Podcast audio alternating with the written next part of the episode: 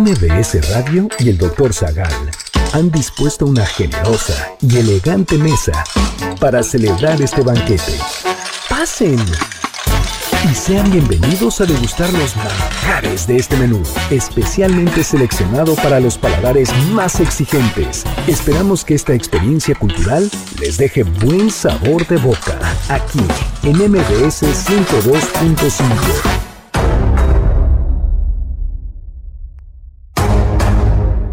¿Cuáles son las construcciones más grandes del planeta? ¿Qué aeropuerto se ubica en medio de una isla artificial? ¿Quién diseñó el Burj Khalifa? ¿Cuál es el puente más grande del mundo? ¿Qué es un dique? ¿Quiénes han sido los grandes arquitectos de la historia?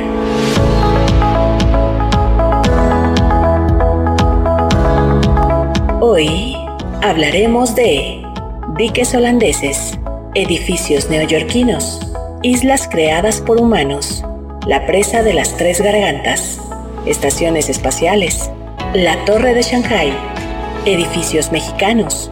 Y más sobre grandes construcciones del mundo.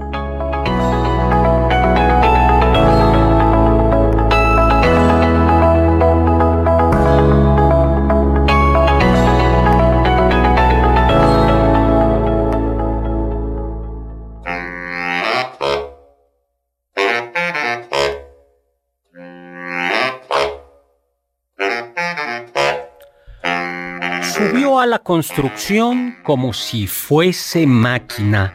Alzó en el balcón cuatro paredes sólidas, ladrillo con ladrillo, en un diseño mágico, sus ojos embotados de cemento y lágrimas. Sentóse a descansar como si fuese sábado.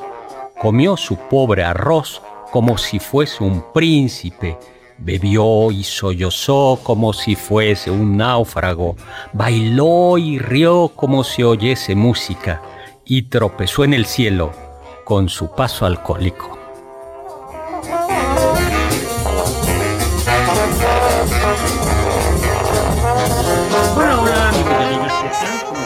Yo soy Héctor Zagal y estoy encantado, feliz de estar con ustedes transmitiendo como todos los sábados a las 5 de la tarde aquí en MBC 102.5 en la colonia Anzures de México, Tenochtitlan, transmitiendo para todo el mundo mundial y el sistema solar. Y nos acompaña, como siempre, en este programa en el que hablaremos sobre construcciones del mundo. Carla Aguilar, elegante y distinguida como siempre, la licenciada Carla Aguilar. Hola, licenciada Carla Aguilar, ¿cómo estás? ¿Qué tal, doctor Héctor Zagal? Muy bien, gracias. Bienvenida. Y nos acompaña, como siempre, con un corazón roto y, las y los ojos eh, también rojos de tanto llorar por el amor que se fue y no ha regresado, Oscar Sakaguchi, el soldado. Hola, doctor, ¿cómo le va? el soldado del amor. Cada noche, cada noche. ¿Qué haces? Rendido por ganar su corazón. Y nada. O herido, e-, eres herido, ¿no? Pero tú herido. Sí, tú caes herido. Soy un. ¿Cómo? Gigante de papel, un era un héroe de mentira, algo así. No finjas que no te la sabes, cántala. Héroe, un héroe de papel gigante de mentiras. Bueno, pues ya, estamos en vivo. 5166105, 5166105, mi Twitter arroba hzagal, zagal con Z. Le mandamos un saludo a Sayeda. Sayeda. Ay, muchísimos saludos. Desde Dubai desde, desde Dubái y nos eh, dice cómo se debe pronunciar eh, Burj Khalifa. Pues muy bien, vamos a hablar hoy sobre, bueno, ¿qué fue lo que leímos a la entrada? Ah, leímos un extracto del poema Construcción de Francisco Buarque, o mejor conocido como Chico Buarque, que es un poeta y cantautor eh, brasileño, que sin embargo también tiene algunas obras como estas en español. Este, que bueno, es algo famoso porque lo llegaron a mencionar entre varios este, Fito Páez y Silvio Rodríguez. Ladrillo con ladrillo en un diseño mágico. Hoy no vamos a hablar de maravillas del mundo antiguo ni maravillas del mundo moderno. Vamos a hablar de construcciones colosales, inmensas. A ver, cuando hablamos de construcciones colosales, inmensas, ¿como cuál te viene a ti a la cabeza, Carlita? Ay, doctor, yo pensaría en la Torre Eiffel, podría considerarse. Sí, la Torre Eiffel. ¿Tú? A mí me gustaba ponerme muy nacional y decir este la latinoamericana, pero no, ya no, ya es una cosa insignificante. Ya, ya, dejó de ser. la torre latinoamericana. Pero lo fue en su momento. En su momento. Yo creo que ni en su momento. No, en, su momento sí lo fue. La cantidad de gente que dice, bueno, nada más llegó a este, hacer más fea esta calle, algo así. Sí, yo bueno, ya llegó y se quedó ahí. Es interesante desde el punto de vista arquitectónico. Eh, yo no diría bonito, pero es interesante. Y desde el punto de vista de la ingeniería es una, es una obra muy buena. Pero sí, a mí no me parece que quede muy bien en el centro histórico. Pues muy bien, comencemos hablando, bueno, 5166105 y vamos a regalar, para entrar en, en calor, vamos a regalar un ejemplar de mi novela El vampiro del virrey, situada en la Ciudad de México, esta novela en donde Sor Filotea del Niño Jesús enfrenta una epidemia de vampirismo en la Ciudad de México y en realidad en todo el virreinato de la Nueva España, con la ayuda de un del inquisidor. De un, del, sí, del secretario, Fray Dionisio, el secretario. Ya se le está olvidando su novela al doctor. No, iba a decir eh, el nombre del, del culpable, pero ah. no de Fray Dionisio de Fuensalida. Sí, en una presentación de una novela mía hace muchos años, una colega, y además sí tenía que ver, dijo, bueno, a mí lo que no me gustó es el final. porque en el final... No, en una presentación de este libro. No, de este no, de, ah. de otro libro, que hay una trama policíaca. Uy, no. Pues bueno. No me gustó que lo resolvieras así. yo nada más dije. Pues hablemos cuanto antes. A ver, a mí tu, eh, tu edificio Torre Latino. Pues yo digo que la Torre Burj Khalifa, que fue eh, la, gran, la, gran torre que está en Emiratos Árabes Unidos. Son siete emiratos, cada uno gobernado por un emir y hay un consejo, y que es eh, Emiratos son muy ricos, especialmente Dubái es muy rico por el, por el petróleo. Bueno, pues Burj Khalifa es una torre, eh, no dice ni más ni menos, eh, no recuerda Sayedra, que justo Tom Cruise grabó escenas para su, su, película Protocolo Fantasma en el hotel Burj Al Araf. Burj, mm. Burj Al Araf, ¿no? Y bueno, y además fue diseñado y creado por un arquitecto México-norteamericano. Adrian, Adrian Smith. Adrian D. Smith, que tiene el apellido más estadounidense, pero es México. Americano, Adrian Smith. Bueno, pues está eh, en la ciudad de Dubai y según esto está inspirado. Bueno, vamos, comencemos. No, dijeron que originalmente iba a tener 600 eh, metros. pero la verdad es que llegó Fue aumentando poco a poco a los 828 metros. 828 metros. Más o menos el edificio más grande de México está en 250 y algo, ¿no? No me acuerdo cuál es, ahorita lo decimos. Este, pero. Está en Monterrey. Es Monterrey, la torre. No es las. Sí, ahora lo, lo vemos, ¿no? Pero, a ver, no llega ni a la mitad de, o sea, es casi, pues es un cuarto es casi un kilómetro de alto no casi un kilómetro, casi un kilómetro de, alto. yo estuve viendo los planos y entonces por ejemplo tiene eh, uno de los grandes riesgos es el tema de un incendio. Y entonces tiene, bueno, un sistema antiincendio muy serio, pero además tiene eh, cada determinado número de pisos cámaras de seguridad. En caso de que haya incendio, llega, puedes meterte ahí y tienen gas presurizado para pues que resista, resista, ¿no? Qué terror. ¿Les gustaría subir?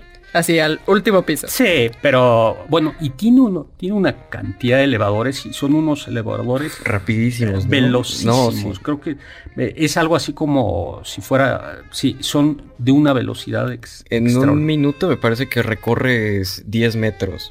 Y entonces Ay, no sé, yo alguna vez llegué a subir el elevador de rascacielos. Se siente terrible. O sea, si de por sí nos quejamos de que aquí van súper lento, allá van muy rápido y sientes como que dejaste el calzón abajo y ya llegaste súper rápido.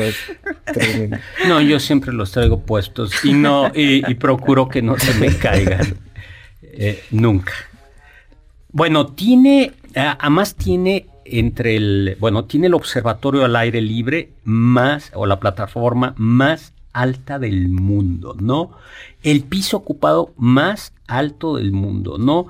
El ascensor más alto del mundo y, lógicamente, la distancia más larga. El restaurante más alto del mundo está ahí, está en el piso 122, Atmosphere, que, bueno, pues evidentemente es elegante y caro y se come carne guayú, se come caviar, ostras. ostras. Yo no creo que vendan ahí tortas de tamal, se la pierden ellos, ¿no? Pues es, es altísimo, ¿no? Y es como un símbolo, ¿no? Es un símbolo de mm, esta idea de modernizar de, de los países islámicos más conservadores, como de dar, por un lado es ostentación, la verdad es que sí hay, hay ostentación en esto, y además dar la idea de somos modernos, somos poderosos, ya no somos un país eh, sí, que se queda al margen del progreso occidental. Medieval, ¿no? Hay que ver qué tan redituable es, ¿no? Porque una de las grandes apuestas es que Dubái se convierta en un centro, en un centro turístico importante para generar riqueza, porque ya saben que tarde o temprano se les acabará el petróleo, más bien tarde, y que además eh, tarde o temprano yo creo que el petróleo va a ir eh, reduciéndose su consumo. Y esto llevará, necesitan una infraestructura alterna, algo, algo que, que, generar. Pues les quedó bonito, ¿no? El Empire State, ¿no? El Empire State que es famoso porque King Kong se subió a él. ¿No? Así es. Yo también. Sí, el Empire, el Empire State, que es un edificio, fue uno de los grandes rascacielos, el primer gran el, rascacielos más alto del mundo en los años 30. Sí.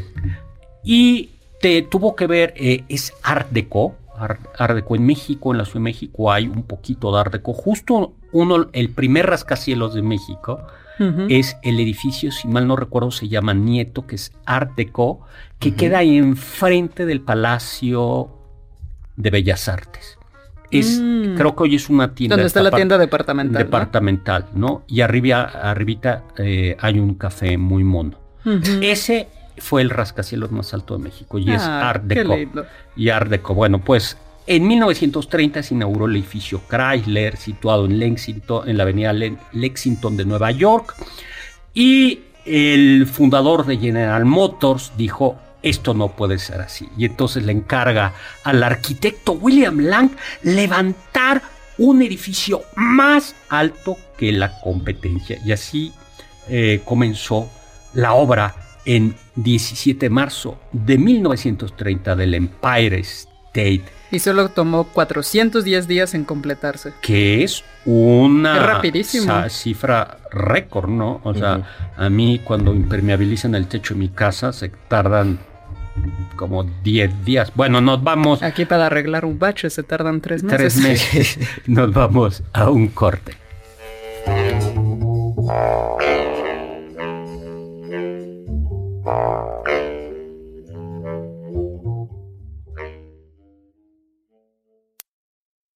Diccionario del Doctor Zagal.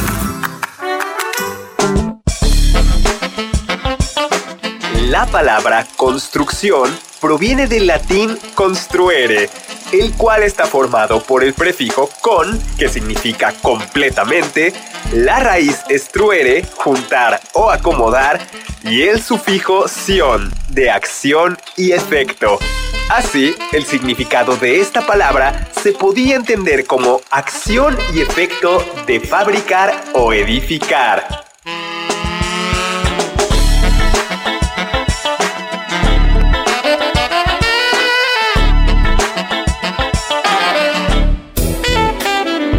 No te pierdas ninguno de nuestros menús y sigue el banquete del Dr. Zagal a través de las redes del 102.5 en Twitter, arroba mbs 102-5.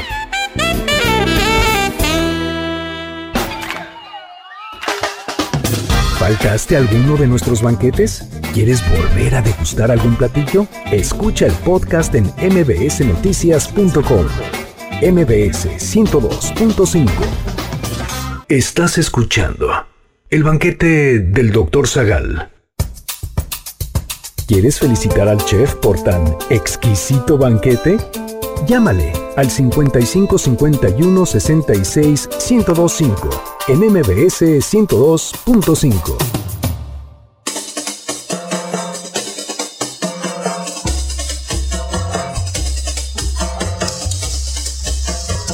Hola, hola, estamos de regreso. Soy Héctor Zagal y estamos aquí en este banquete, el banquete del doctor Zagal, pero es el banquete de todos ustedes, hablando de construcciones colosales, edificios, presas, diques. Y tenemos una gran noticia. Este lunes tenemos programa nuevo de 3 a, de 3 a 4 MBS Deportes con... Bueno, creo que aventaron la casa por la ventana. Vamos a tener a David Faitelson, eh, a Carlos Aguilar, a Memo Schutz y a André Marín de 3 a 4 para eh, que nos digan las eh, máximas notas del periodismo deportivo en este país. Le mando un saludo a todos y pues lo mejor y además un saludo a Memo Schutz especial. Pues regresamos, ¿no? Ah, bien, no dijimos a quién se iba a llevar el... El vampiro. No, el vampiro solo lo dejamos ahí A que nos flotando. hable por teléfono 5166105 y nos diga simple y sencillamente qué edificio... Ah. No. ¿Qué edificio de- Grande. grande del país le gusta? Ok, Del país México. Perfecto. ¿no? doctor. Y le mandamos un saludo a Aida Rosas. Bueno, estamos hablando gracias, del doctor. Tenemos unos pases dobles para dar. Tenemos dos pases dobles para la única internacional sonora de Artús Ortiz Antonio Méndez, con la participación de Daniel Gutiérrez, que de La Gusana Ciega, Héctor Quijada, de La Lupita, José Force, de La Cuca, y Sal Moreno, de La Castañera, para el 2 de febrero en La Maraca.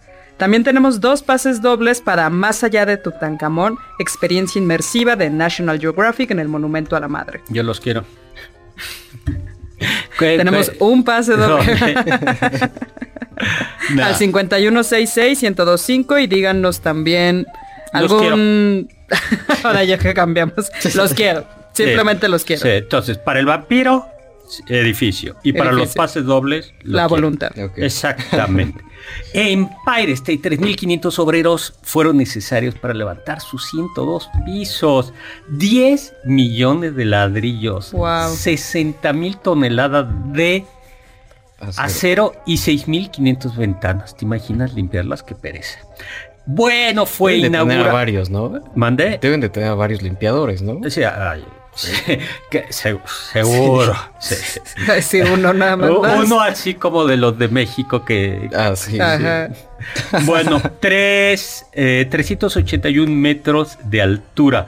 Pero en 1953 creció un poquito mal, más porque, y llegó hasta los 443 metros, porque le pusieron una torre de emisión que todavía sigue funcionando. Empire State tiene 195 mil metros cuadrados, ¿no? Y si tú quieres subir caminando, no te preocupes, son 1860 peldaños, lo que quiere decir que seguramente tendrás una buena condición.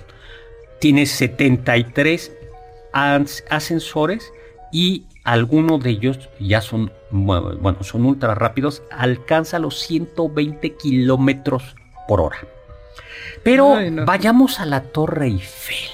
¿no? A la Torre Eiffel. ¿Les gusta a ustedes la Torre Eiffel? Lo primero que hay que decir es que no todo mundo le gustó cuando la inauguraron. No, la Torre Eiffel es una torre 600 metros, es el símbolo de, pues hoy por hoy es el símbolo de Pa- París. Fue inaugurada o fue eh, diseñada por Gustave Eiffel, el ingeniero, y sus colaboradores para la Exposición Universal de 1889. Y que conmemoraba la Revolución Francesa. francesa en el extremo de los campos de Marte. Y la gente no le gustó. Había, creo que Alejandro Dumas, escritor, bueno, muchos hijo, escritores, ¿no? De- el hijo dijo algo de, creo que él era él. Eran 40 artistas, entre Sí. poetas, este, pintores, escultores y escritores, que firmaron eh, un manifiesto que se publicó en una Pero- revista al señor este, Eiffel y le dijeron, oye, eh, no vamos a permitir que nuestra hermosa, intacta ciudad eh, se vea... eh, Mira, se, se- haga fea por tu inútil monumento que no sirve de nada. el gran cuentista, el gran escritor Guy de Maupassant decía, alta y encleque pirámide de escalera de hierro, desdichado y gigantesco esqueleto, ¿no? Eh, León Blois, esa trágica farola gigante, ¿no? Otro Copé dijo, este mástil de hierro de aparejos tiesos, inconclusos, confusos, deformes, ¿no? Y eh, alguien por ahí dijo, ese espantoso poste enrejillado, esa rejilla en forma de embudo, a mayor gloria del alambre y la chapa, ¿no? Eso, eso, Es que sí, parece torre de luz. Eso- o sea, sí, si le ¿no? encuentras la forma, parece torre ¿No? de luz aquí. Torre de Ba- eh, eh, le dijeron Torre de Babel, ¿no? En nombre del gusto francés anónimo, en nombre del arte y de la historia francesa, amenazamos contra la erección en pleno corazón de nuestra capital de la inútil y monstruosa Torre Eiffel, ¿no? Así. Qué duro. Qué duro. ¿Y saben qué dijo Gustave eh, Eiffel? Eiffel? Dijo, señores, por el hecho de que nosotros seamos ingenieros, ¿creen ustedes que la belleza no nos preocupa en nuestras construcciones y que incluso al mismo tiempo que hacemos algo sólido y perdurable, no nos esforzamos, esforzamos por hacerlo elegante? ¿Acaso las auténticas condiciones de la fuerza no son siempre compatibles con la armonía? Eh, y eso, y, y en efecto fue muy revolucionaria por el uso del hierro, el uso del hierro ya más descarnado, vamos a decirlo así, fue... eh, Hay una pureza, ¿no? En el uso de ese material y también de, de justo la belleza de la estructura misma del trazo simplemente. Y que luego dará pie a algunos edificios, ¿no? En su momento, mm, en México tenemos un, un palacio que se atribuye a Gustave, ¿A Gustave Eiffel? Eiffel, su diseño o su taller, que es el. Palacio de Gobierno de Orizaba. Es cierto. Es cierto. sí. Y un puente, el puente de hierro de Catepec, también salió. Bueno, pero. México, mágico. eh, Sí bueno, Pues pues, sí. entonces, ¿qué podemos decir de ellos, no? Hay algo lindo de la Torre Eiffel, que es que en uno de los miradores, si tú, donde quiera que tú, porque tiene una visión de 360, tú puedes elegir como dónde me tengo que parar para mirar hacia mi país, por ejemplo. Ah, Eso se me hace lindo. Entonces, Ah. pues puedes estar mirando a cualquier país el que tú elijas y decir como, ah, ya sí, allá está mi familia. Tiene 300 metros de alto, más 300, eh, ya luego 324. Es el monumento más visitado del mundo y por eso si van en verano ni se hagan ilusiones. Tienes que hacer cita, creo que varios es meses cola, de... Hay una cola infame. Ay, no. Y hay, si no tienen dinero, no se apuren, al menos hasta hace poco se podía subir caminando. Pagaban menos.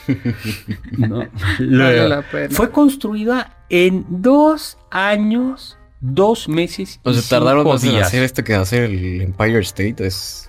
¿Qué, onda? Bueno, no, pero es que esto es mucho más, Ah, bueno, mucho sí. más sencillo, ¿no? Mucho más, ma- más sencillo, ¿no? Y algo que pasa es que el, el, como es metal, el metal se contrae en el invierno y se expande en el verano, ¿no?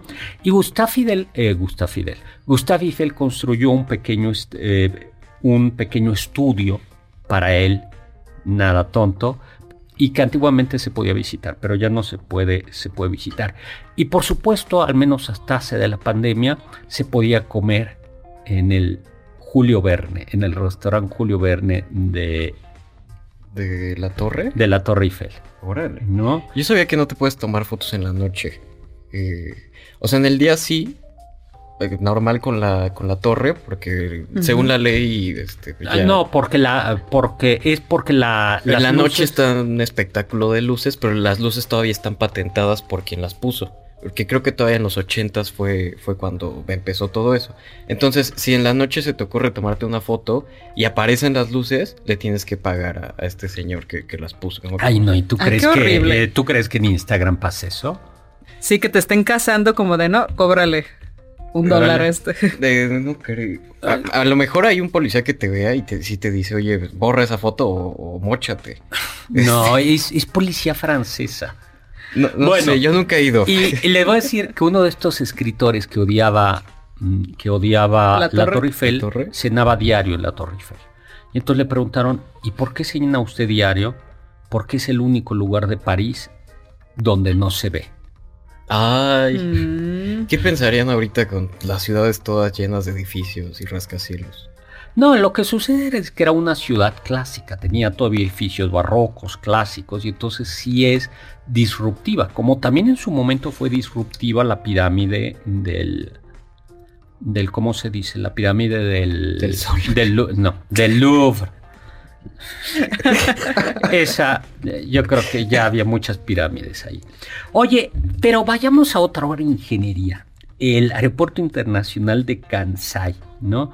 De Osaka.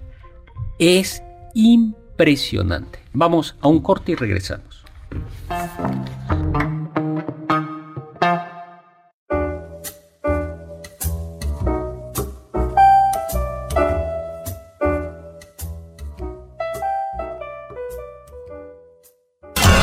Los sabios dicen... A fuerza de construir bien, se llega a buen arquitecto. Aristóteles.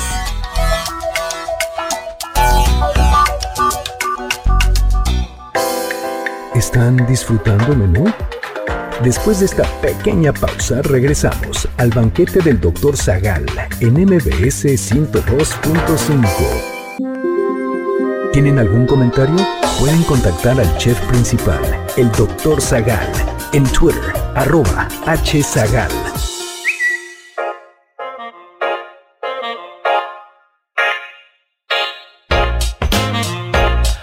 Estamos de regreso. Soy Héctor Zagal, aquí en MBC 102.5, hablando de construcciones.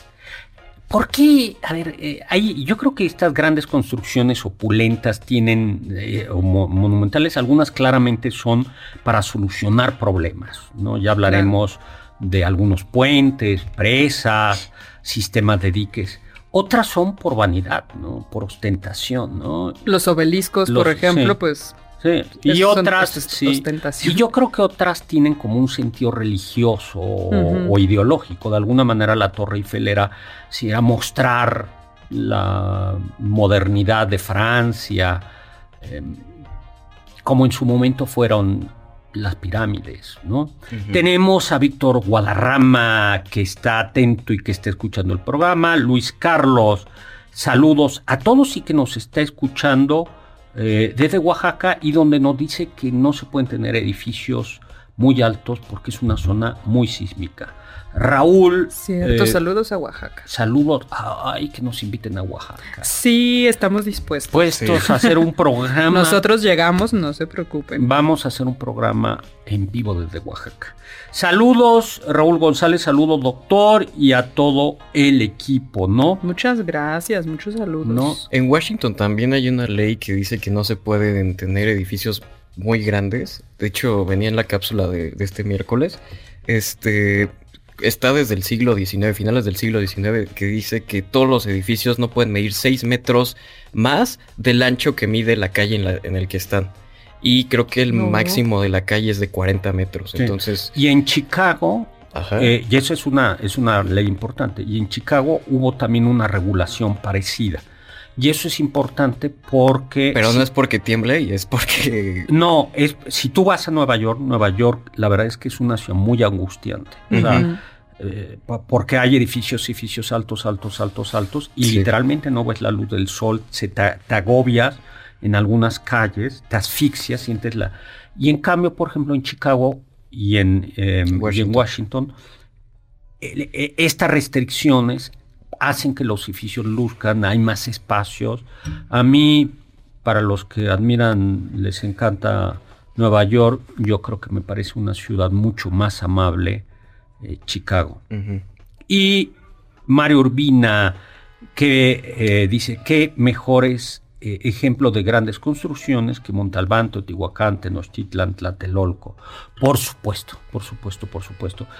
Luego Valprof, saludos, y que una vez un arquitecto le dijo que las pirámides son intentos de hacer torres, eh, pero todavía no se conocía la tecnología suficiente para hacerlas. Sí, yo creo que eh, en efecto queremos los seres humanos queremos alcanzar el cielo. Y seguimos teniendo el libro ahí del banquete, ¿no? Del vampiro del, del vampiro del virrey. del vampiro del Nosotros vamos soltando cosas. El vampiro del virrey.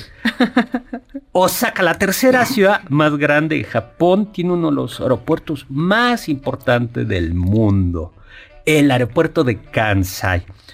Es una obra que se hizo porque quería Osaka competir y atraer inversión con, el, la ciudad Tokio y Yokohama. Tokio Yokohama, con su poderosísimo, importantísimo aeropuerto. Era, necesitaba tener un aeropuerto pequeño y necesitaba más persona, más pasajeros, atender mejor la carga y la solución fue pero no hay no hay más, no hay territorio, no hay espacio. sí, ¿dónde lo construimos? Pues nos vamos a hacer una isla artificial. Exactamente. En 1987, ¿no? La construyeron. Un aeropuerto flotando, una isla artificial que actualmente transporta a 300 mil pasajeros por semana. Construido a 5 kilómetros de la costa, tiene 50 530 hectáreas eh, y es cuadrangular, ¿no? Está está comunicada a Osaka por, un, por un, puente que se llama Puerto del Cielo, que tiene casi 4 kilómetros de largo, con seis carriles para automóviles y, eh, arriba y dos vías de tren. Y que es lo suficientemente bajo para no estorbar el aterrizaje de los aviones, pero lo suficientemente alto para que los barcos pasen por debajo de él. Claro, el problema... es precisión total. el problema, por supuesto, era cómo construir una isla artificial, porque además el lecho submarino ahí era de estrato de arcilla. Y entonces, bueno, los ingenieros, los diseñadores, eh, lo que hicieron fue drenar la arcilla, drenar la arena y, em, y, un sistema de pilotes, ¿no? Eh, de, de pilotes, ¿no? Se utilizaron en la cimentación 21 millones de metros cúbicos de concreto. ¿No? Y sobre ello descansa el, aeropuerto. Luego eh, sí se comenzó a hundir. Sí, ¿no? creo que llevaban cinco años y ya. Sí, habían, calculado. Sí, habían calculado que era a los 40 años cuando tendría un hundimiento de 5 metros. Y lo tuvo en cuatro años. Pero con el sistema de pilotes lo arreglaron. Pero y además cada pilote tiene un, sistema, un sensor que va administrando información de, cómo se está comportando, el suelo. ¿no? Eh, además, es que es una estructura soberbia, verdaderamente, porque recuerden ustedes que es una zona sísmica, volcánica y además hay tifones. ¿no? Además hay estas, estas, eh, estos tifones, ¿no? Y lo pudieron hacer, ¿no? Lo, lo pudieron. Es además em, uno de los aeropuertos más seguros del mundo, no tiene un sistema, o sea, hay cámaras por todos lados y es extraordinariamente mm, eficaz, ¿no? Como ven, el hundimiento, eh, se pueden construir el hundimiento, hay ingeniería para prevenir el, hundimiento, ¿no? Las islas artificiales de Dubái. ¿no? Ah, esas son súper divertidas. Búsquelas en Google. Sí. Sí, las vamos a poner, ¿no? Se llaman... Eh, hay tres, este... Pero solo una terminada, ¿no? Se llaman... Es eh, la isla Palmera y se llama así, pero es una isla artificial porque vista desde arriba parece una, palmera. Una, una palmera. El tronco es la calzada que comunica con el mar. Luego otra que se llama mm, El Mundo, ¿no? Y que, busca emular justamente pues los continentes, el mundo como un mapa mundi. 300. O sea, es que imagínense eso. O sea, es impresionante, de verdad. Vayan a Google Maps y búsquenlo. Vayan a Dubai y se alcanzan a ver. vayan a Obviamente, virtualmente. Y el universo lo que intenta es, eh, es, recrear, constelaciones. ¿no? Pero han tenido problemas. Nadie compra. Han tenido problemas de hundimiento, de hundimiento serio, y además es muy caro y problemas de financiamiento. Entonces, Pues, es desolador. O sea, busquen Ajá. las imágenes de cómo se encuentra actualmente y simplemente es unas, desolador. Pero sí, por ejemplo, The World, este, había rumores el año pasado de que se estaba hundiendo y cuando fue la, bueno, la crisis de 2008 y después la crisis petrolera, este, muchas de estas islas ya se iban a quedar sin, sin financiamiento. Este, pero, o sea, está muy padre. Vivir ahí, ay, no sé. Yo prefiero vivir. A en- mí, la es que estaría padre igual. vivir en, en el mundo, en la parte de México. ¿Dónde vives? En México, en Ajá. Dubai, pero en México. Pero en Dubai, pero en México. Sí. puente colgante más largo del mundo. Ay, no. ¿Les gustan los puentes? ¿Tú te has Ay, a mí sí. a mí sí puente colgante. A mí me ha tocado, pero puros feos. Te- Si pisas ahí se va a caer. Había donde hubo el. Había uno en, Guada- en Cuernavaca que hubo un accidente, ¿no? Con un puente colgante. Ay, no me Sí, acuerdo. doctor. sí, bueno, pero en todas las ferias o así había como puentes colgantes, ¿no? Sí. Los puentes colgantes se utiliza, era los peruanos, los quechos, utilizaban puentes colgantes y todavía durante el virreinato se construían puentes colgantes para salvar la- las cañadas tan grandes. Hay una película que se llama justo el puente San Luis, que es un puente colgante muy largo que se cayó con gente Ay. En el virreinato. Sky Bridge en la República Checa, casi en la frontera con Polonia. Eh, es un puente que rompe, tiene el récord, 721 metros de largo y va de una montaña a la estación, al refugio de otra montaña. ¿no? Y lo, lo, lo, bueno, por un lado es, es que es muy, muy, muy, muy largo. Pero también está muy alta. Está a 1116 metros sobre el nivel del mar y a 95 metros encima del bosque. Y lo que se ve, yo estuve viendo fotos, a ver si las subimos ahora, fotos, y en- dicen que la época más bonita es invierno, porque ves Mm. todo el bosque nevado, todo el bosque nevado, y tú caminando encima. Se puede, se puede ir durante todo el año, caminar, aunque también hay una manera de hacerlo por, por canastillas. Yo lo que sí es que si lo haces caminando, mueres de frío. en el- Seguramente. En el, en el, invierno. No, porque ¿no? además, ¿cuánto Son dos horas de, de trayecto, ¿no? Sí. No, Pero bueno. sí, cuando hay vientos muy fuertes, se suspende el, El paso. el paso. Pesa, puede, eh, de- puede soportar hasta 500 personas simultáneas y 360 Pero si aguantarían un trayecto de dos horas a esa altura y con esas temperaturas. Yo no. Pero yo sí. La, la gente. No, o sea, o sea, a mí me pesa caminar un kilómetro aquí en la ciudad. No, bueno. O sea, pero es que eres muy fresa.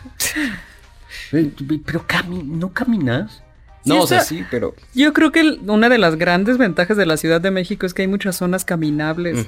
En muy buena medida, a diferencia de otras ciudades. es Sí, una ciudad- aquí se puede caminar. Es una ciudad, tú puedes ir desde la villa prácticamente hasta San Ángel caminando. Totalmente. Sí. Y al centro puedes llegar caminando. Mm, Del castillo de Chapultepec al Zócalo caminando te la pasas delicioso. Sí, es precioso. Ya nos tenemos que ir a un corte y le vamos a platicar al regreso de la estación espacial más grande.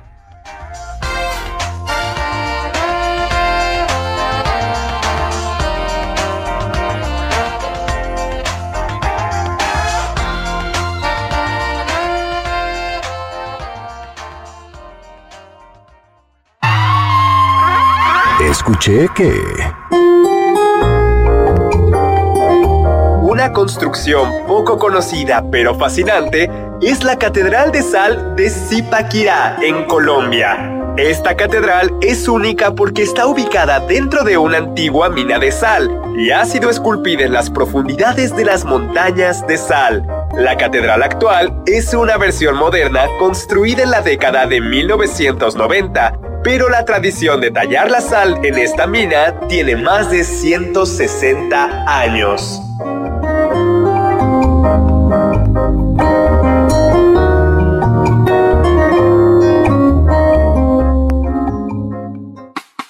Ponte en contacto con nosotros en nuestra página de Facebook, Doctor Zagal. Ya volvemos a este banquete después de un ligero entremés comercial. ¿Listos para el siguiente platillo? Quédate con nosotros. Aún hay mucho por picar y la promesa sabrosa, el postre. Hay quien dice que...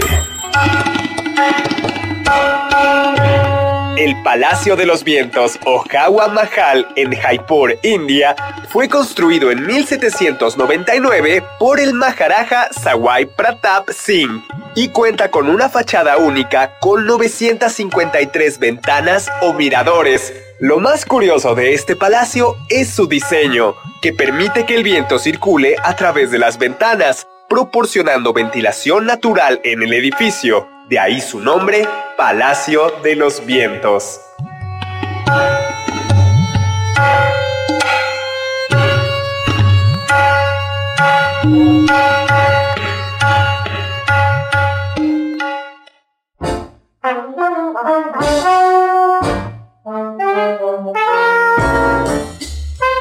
Hola, hola, hola, hola, estamos de regreso. Soy Héctor Zagal en el banquete de ustedes, hablando de construcciones magníficas. Y por cierto, em, nos habla, Luis Carlos nos acaba de manda- mandar una fotografía de un mirador en Ixtlán de Juárez, un magnífico mirador eh, de estos aéreos preciosos, ¿no? Y ¿quién más tenemos? Tenemos ya ganador, ¿no? Así es, doctor. Ya eh, felicidades a José Manuel Cerquera Vázquez, que se lleva el libro de El vampiro del virrey. Y muchísimos saludos a Sofía Segovia, que nos escucha como cada sábado. y Aida Rosas. Aida, un súper saludo. Pues la estación espacial iba a decir más grande del mundo, pero si es espacial, no está en el mundo. La, esta- la, la estación espacial más grande que fue, es internacional, inaugurada el 20 de noviembre de ¿Podríamos decir de la existencia? del, Pero ¿qué tal si hay una más grande de la que no tenemos noticia en otra galaxia? de dónde viene E.T. o de dónde viene, ¿cómo se Los llamaba? de Star Wars, no de sé. Star Wars, Ajá. sí. Ah, hasta El antes del este- Spock. Sí, por ejemplo. Pues esta es, eh, fue inaugurada en 1998, es internacional porque colaboran, es de investigación, eso es bueno, colaboran en ella, con ella Estados Unidos, Canadá, Rusia, Japón, Italia, Bélgica, Países Bajos, Dinamarca, Noruega, Francia, España, Alemania, Gran Bretaña, Suecia y Suiza. ¿no? Y ha ido creciendo, se ha ido ensamblando, ¿no? Uno de los problemas que tenían era el ir y venir. Entonces utilizaban, no, no iban en microbús, iban en un Soyuz soviético, rusos, eh, rusos, ¿no? Iban en ellos, pero ya también utilizan un sistema de Estados Unidos, ¿no? Y es, eh, eso es muy pequeña, va para lo que nosotros no es como la estrella de la muerte.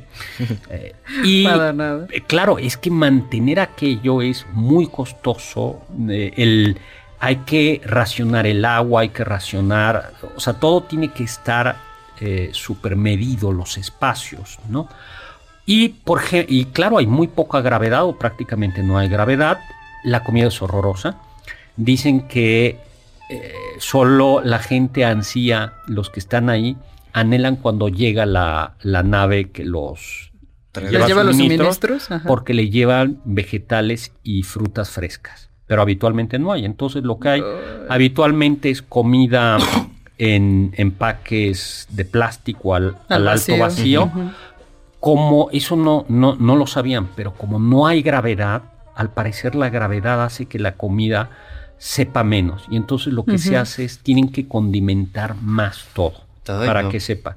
Pero para condimentar algo muy importante es se evita en la medida de lo posible todo aquello que suelte migajas. Claro. Porque una migaja flota Ah. Sí, se queda por ahí. y por ahí y, y puede tapar las muchas migajas, contaminar los sistemas.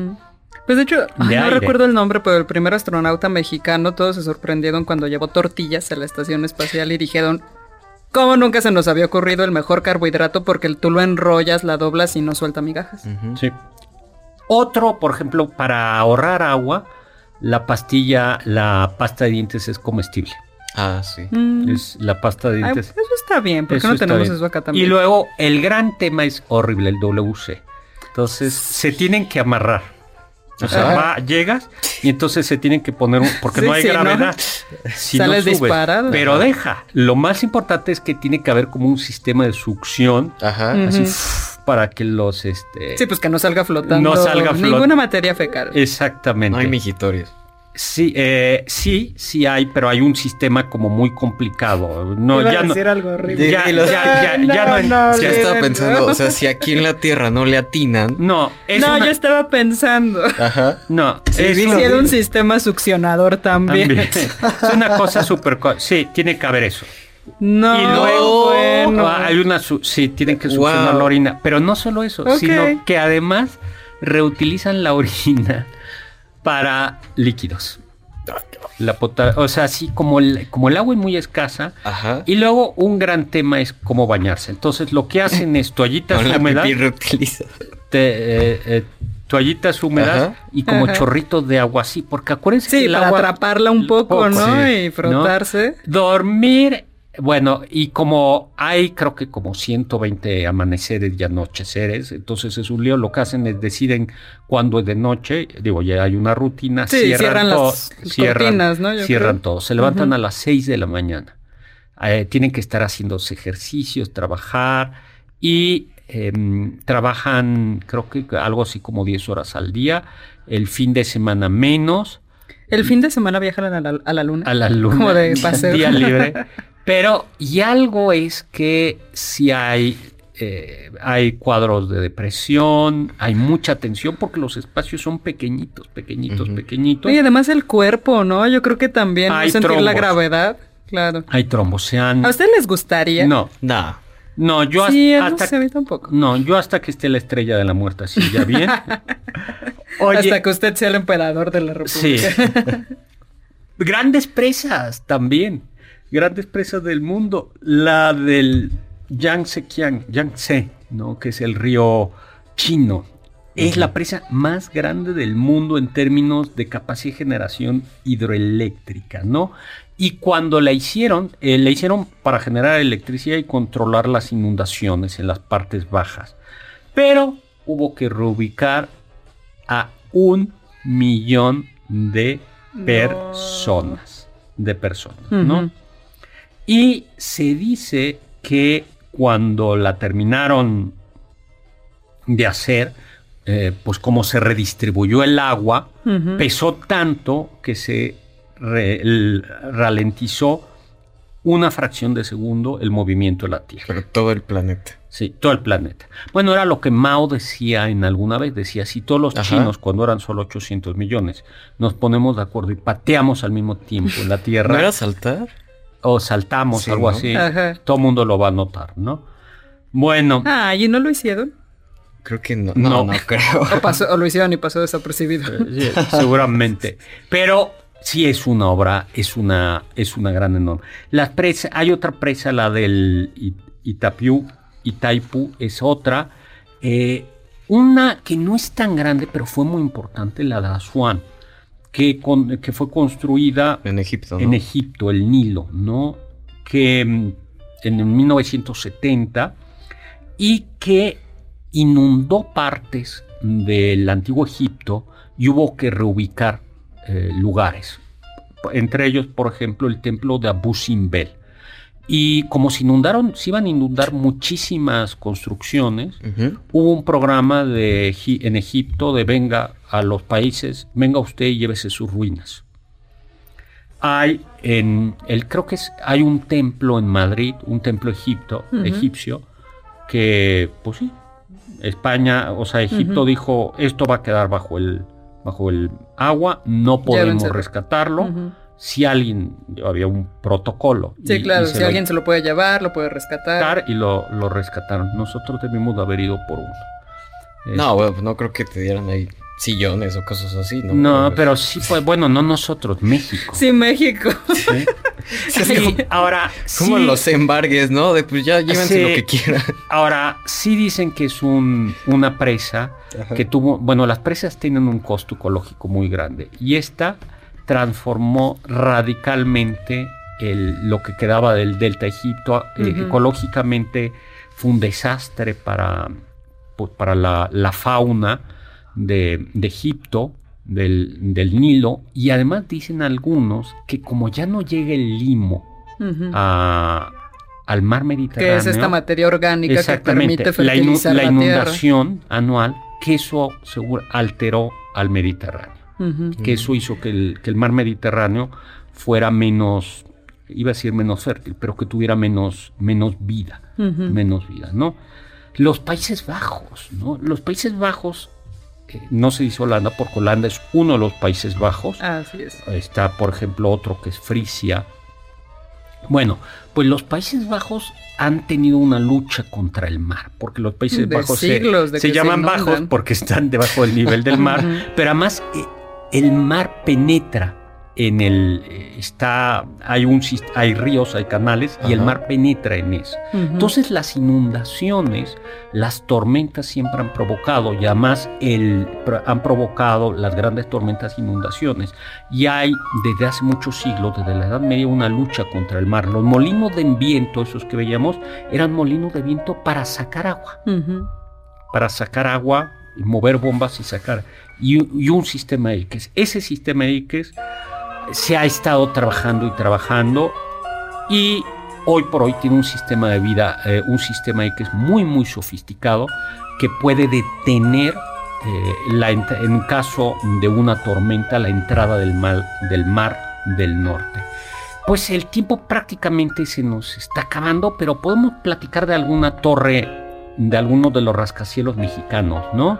Ya no, ya tenemos no. que ir. Ya nos Ay. tenemos que ir. Ahí Bueno, rápidamente, los ganadores de para ir a ver a la Sonora Santanera, Ivona Guiñaga Servín, Guillermo Juárez Neria, felicidades. Y para Tutankamón, María de Jesús Chávez, Francisco Ricardo Morales Colunga e Israel Villanueva Yáñez. Y- felicidades. Muchísimas gracias en cabina a Carla Aguilar, a Oscar Sakaguchi, en cápsulas a Carmen Cruz Larios, Héctor Tapia, en controles a Víctor Luna, en producción a Juan, Carlos Castillo, Carla Aguilar y Oscar Sakaguchi.